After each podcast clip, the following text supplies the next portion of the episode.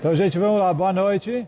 Agora, Shmona Prakim, Perek Aleph, parte 2 do, do Perek Aleph. Então, ontem a gente estava falando um pouco sobre a alma. E aí o Rambam fala que a alma se divide em é, cinco partes.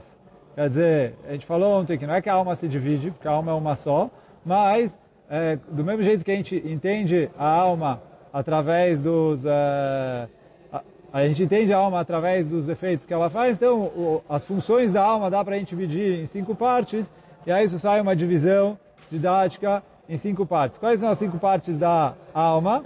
Então ele traz Zan, que é a, a tradução literal de Zan é alimentação, mas o Rambam explica que isso se refere a toda a função biológica do corpo humano, quer dizer, o sistema digestivo, o sistema respiratório, é, o, o, intestino, to, todo o coração, fígado, etc. Toda a função biológica do corpo humano, então isso é a parte de Zan. Depois, Margish, é a, parte que sente, aí é responsável pelos cinco sentidos. É, visão, olfato, paladar, audição e o tato. E o tato é mexer as mãos, mas na verdade o tato é no corpo inteiro. É, o, o, depois, então, essa é a segunda parte. Terceira parte, medame. Medame é a tradução literal, imaginação. A, a verdade, a, a função aqui que ele traz para a imaginação é tanto a memória, porque uma vez que o que a gente viu, ouviu, saiu dos nossos sentidos, já não está mais dentro dos nossos sentidos, isso já fica guardado no, na nossa cabeça, na nossa alma, é a nossa memória. E a imaginação é porque a gente consegue editar memórias e até imaginar coisas que são é, impossíveis. Quer dizer, eu vejo um pássaro, ele tem asas, eu vejo um ser humano, eu posso imaginar como seria um ser humano com asas, mesmo que ainda não existe um ser humano com asas, mas a, a, a nossa imaginação é, não tem limites. A gente pode imaginar coisas possíveis e impossíveis. Então isso é medamé. Pois mitorer, Mitorer é onde ficam os desejos do ser humano. E aí, presta atenção que esse vai ser o, assunto principal depois dos outros para aqui, porque aqui nessa parte onde ficam todas as midot. O que quer dizer mitorer? É o que a pessoa deseja correr atrás, quer dizer, vontade, desejo, etc. Ou o que ele deseja fugir. Medo, é, coisas que ele tem medo que vão prejudicar ele, que vão afastar ele, medo, nojo e etc. Mas é nesse pedaço da alma onde ficam as uh, midot, como a gente vai falar sobre isso bastante no próximo capítulo. E a última parte, Sichli, é responsável pela inteligência. E a Rambam traz que a inteligência se divide na parte, uh, a parte prática da inteligência, é a parte abstrata. A parte abstrata é entender as coisas, as regras, como funcionam.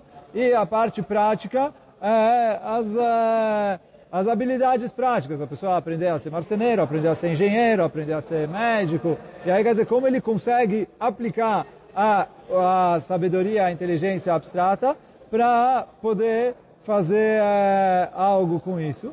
E além disso, a parte prática é quando a pessoa quer fazer alguma coisa e ele começa a pensar como fazer, quer dizer, o que fazer, e depois o que fazer, como fazer, qual a melhor maneira e qual a qual não é a melhor maneira. Então isso é a parte prática, essas são as cinco partes da alma.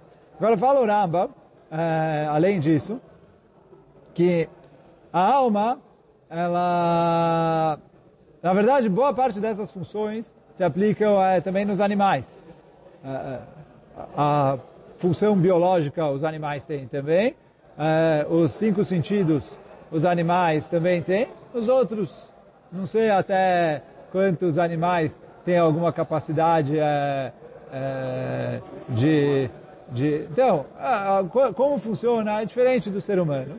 Mas fala o Ramba, mesmo nas coisas que são parecidas, ele fala, é diferente o, a, a função de biológica que é feita por uma alma humana e a função biológica que é feita por uma alma animal. Então, ele falou, por mais que eles são parecidos, eles têm o mesmo nome, têm até talvez um funcionamento bastante parecido, mas são diferentes. O Raman traz o exemplo, ele falou, é igual você tem um quarto escuro.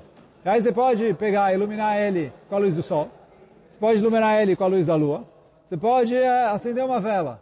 pô, em todos os três casos, o, o quarto tem luz, mas é, a, a, a fonte da luz não é a mesma.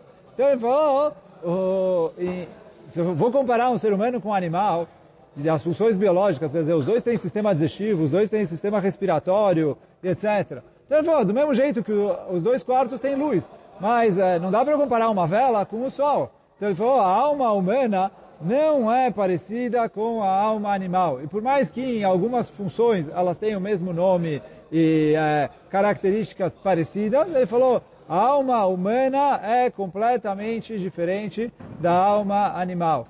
Isso Rama fala que é, muitos é, filósofos acabaram errando nisso, é, e por causa disso acabaram confundindo e chegando a conclusões erradas, mas para a gente sempre lembrar, a alma humana é diferente da alma animal. Deus criou o homem de maneira diferente do que criou os animais. Então, bom, com isso a gente termina o Perek Aleph do Shmoná Prakim. Bezat Hashem, amanhã a gente começa o Perek Beit. Hazaku Baruch.